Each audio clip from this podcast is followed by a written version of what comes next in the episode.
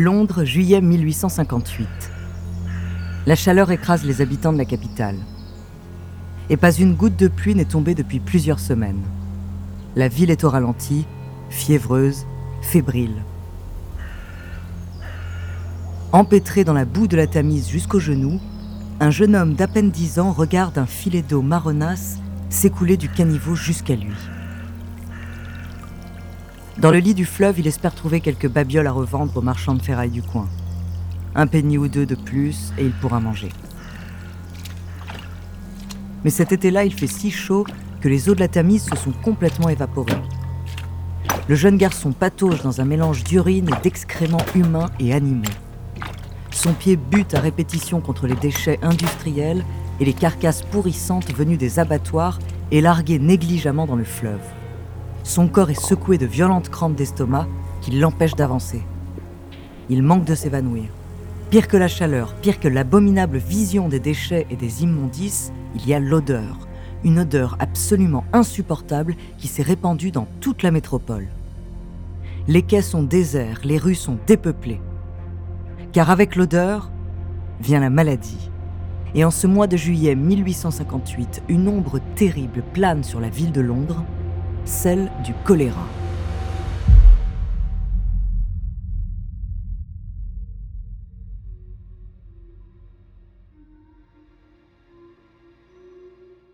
Bonjour, ici Andrea, bienvenue dans True Story. Dans cet épisode, je vais vous parler d'un événement terrible qui a mis à l'arrêt toute la ville de Londres au milieu du 19e siècle. En l'espace de quelques semaines, la capitale britannique a vécu l'enfer et a opéré une révolution sanitaire sans précédent pour sortir de la crise. Son nom, la Grande Puanteur. Entre épidémie et génie civil, découvrez sa true story.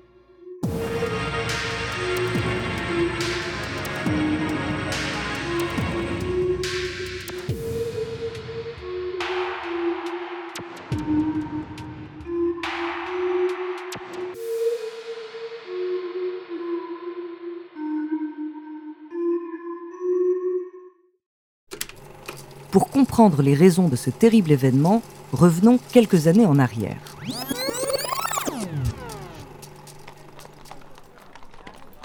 Au début du 19e siècle, Londres est une métropole financière, commerciale et culturelle florissante. Elle est le centre de gravité d'une grande nation et d'un empire en pleine expansion. Mais à l'aube de l'époque victorienne, la capitale doit aussi affronter des défis importants les révolutions industrielles ont doublé, voire triplé le nombre de ses habitants. Et en 1815, elle est la plus grande ville du monde. Mais cette croissance s'accompagne de grandes inégalités et de problèmes de violence, de pauvreté et bien sûr de salubrité. Jusqu'au début du siècle, les Londoniens vidaient leurs déchets et leurs excréments dans des fosses de proximité. Et chaque soir, ceux qu'on appelait les nightmen, ou les hommes de la nuit, venaient, pour une petite somme, vidanger ces fosses et revendre leur contenu aux paysans de la région qui s'en servaient comme engrais. Mais à mesure que la population se multiplie et que la ville s'élargit, le tarif des nightmen augmente lui aussi. Et très vite, les habitants n'ont plus du tout les moyens de se payer ce service, ils se mettent alors à déverser leurs ordures dans la Tamise. En quelques années, le fleuve se remplit d'urine, d'excréments, de produits chimiques industriels et du sang des bêtes tuées dans les abattoirs près du quai. Le problème, c'est que les infrastructures et les installations sanitaires en place au début du 19e siècle n'ont pas du tout été mises à jour et sont loin de pouvoir soutenir une telle population. L'eau de la Tamise, à peine filtrée, est encore distribuée partout et sert d'eau courante à la ville. Inévitablement, les Londoniens font face à des épidémies virulentes. Et en l'espace de 25 ans, au milieu du 19e siècle, le choléra les frappe trois fois, faisant près de 30 000 morts.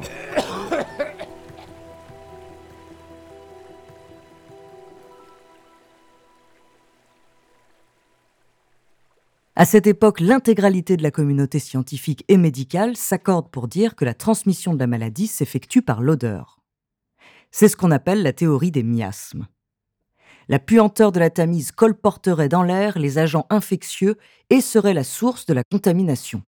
Mais on a beau tenter de couvrir le fleuve et le remplir de produits chimiques pour dissiper les effluves, rien n'y fait. Le choléra ronge les habitants de la ville et les décime les uns après les autres. Seulement un homme, le docteur John Snow, va avoir une intuition fondamentale qui va révolutionner le traitement des eaux usées et sauver des milliers de vies.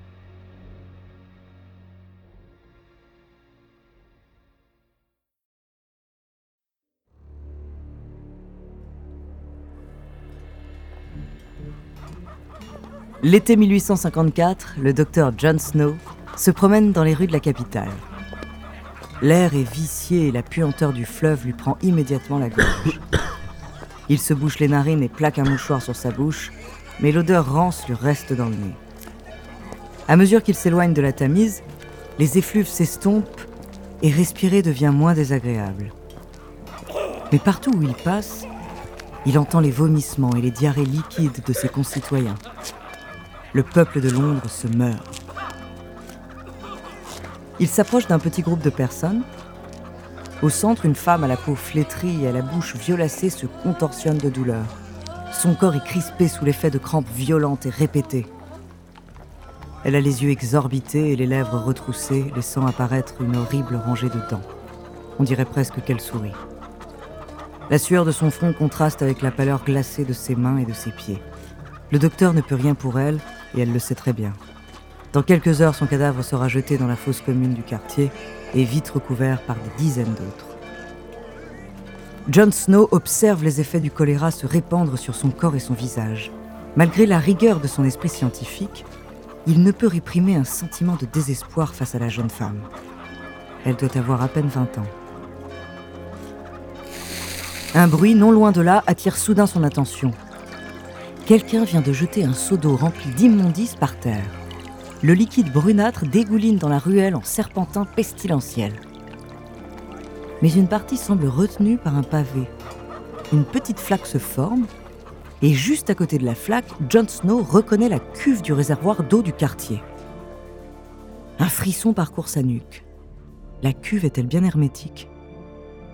Se pourrait-il qu'à peine jeté hors des maisons, les déchets domestiques y reviennent immédiatement dissous dans l'eau courante? Le front du docteur s'illumine. Si c'est bien le cas, alors le choléra n'est pas transmis par l'air ni par la puanteur de la Tamise. Les germes de la maladie se trouveraient dans l'eau.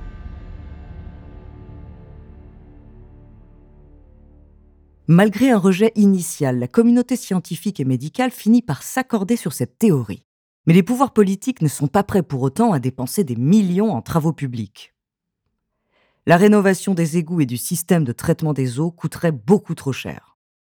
Certaines personnalités comme le physicien et chimiste Michael Faraday tentent de tirer la sonnette d'alarme en 1855. Si rien n'est fait pour rectifier la situation, par un été particulièrement chaud et sec, les conséquences pour la santé publique pourraient être dévastatrices.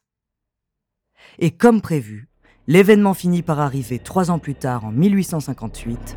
C'est l'été de la Grande Puanteur.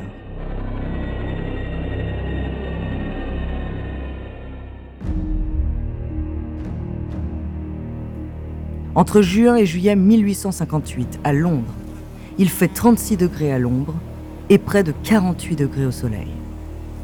Les eaux de la Tamise se sont évaporées et des montagnes d'ordures pourrissent sous la chaleur. C'est un véritable égout à ciel ouvert. L'odeur qui s'en dégage est insoutenable, bien pire encore que les années précédentes. Elle s'est répandue dans toute la ville et dans toutes les maisons. Si la classe aisée a déserté la capitale pour s'installer à la campagne, le peuple, lui, n'a pas d'autre choix que de rester et d'endurer. Malgré les appels répétés des citoyens et de la presse, les pouvoirs publics tardent à réagir. Mais par chance, le splendide palais de Westminster, où se trouve le Parlement, est justement situé au bord du fleuve. La Chambre des communes et celle des lords sentent si mauvais que les séances sont ajournées les unes après les autres. Les parlementaires ne peuvent plus siéger et doivent déménager hors de la ville. C'est sans précédent. Après deux semaines d'horreur, de grève et de scandale, la pluie finit enfin par revenir mi-juillet et redonne à la Tamise son apparence habituelle. L'odeur se dissipe assez vite, mais le traumatisme reste. En seulement 18 jours, le Parlement vote une loi pour financer la construction d'un nouveau système d'égout, cher mais nécessaire. Il s'agit là d'une étape charnière à partir de laquelle la santé publique devient durablement l'une des responsabilités des gouvernements nationaux et municipaux britanniques. C'est tout simplement le début d'une révolution sanitaire. Et l'homme qui en sera le principal concepteur s'appelle Joseph Bazalgette. En 15 ans, cet ingénieur brillant réorganise complètement les souterrains londoniens. Se fondant sur les travaux du docteur John Snow, il combine l'évacuation des eaux de pluie et celle des déchets humains, séparés jusque-là. Par un réseau de petits égouts circulaires d'un mètre de diamètre et reliés à de grands réservoirs, les eaux usées et les immondices sont acheminées assez loin de la zone métropolitaine pour ne pas souiller l'eau courante de la ville.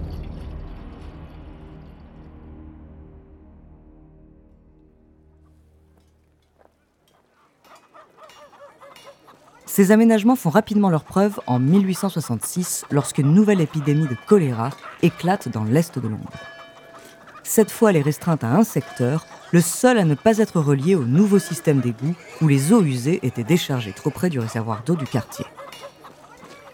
L'hypothèse du docteur John Snow est enfin confirmée et prouvée pour de bon. Le choléra se transmet bien par l'eau et les germes qui y sont contenus.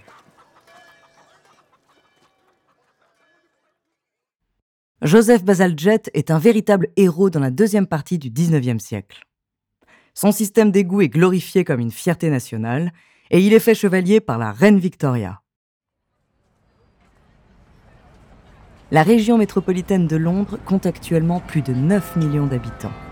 Et bien que modernisée, une partie du réseau d'égout et d'acheminement des eaux usées de Bazalgette est encore utilisée aujourd'hui.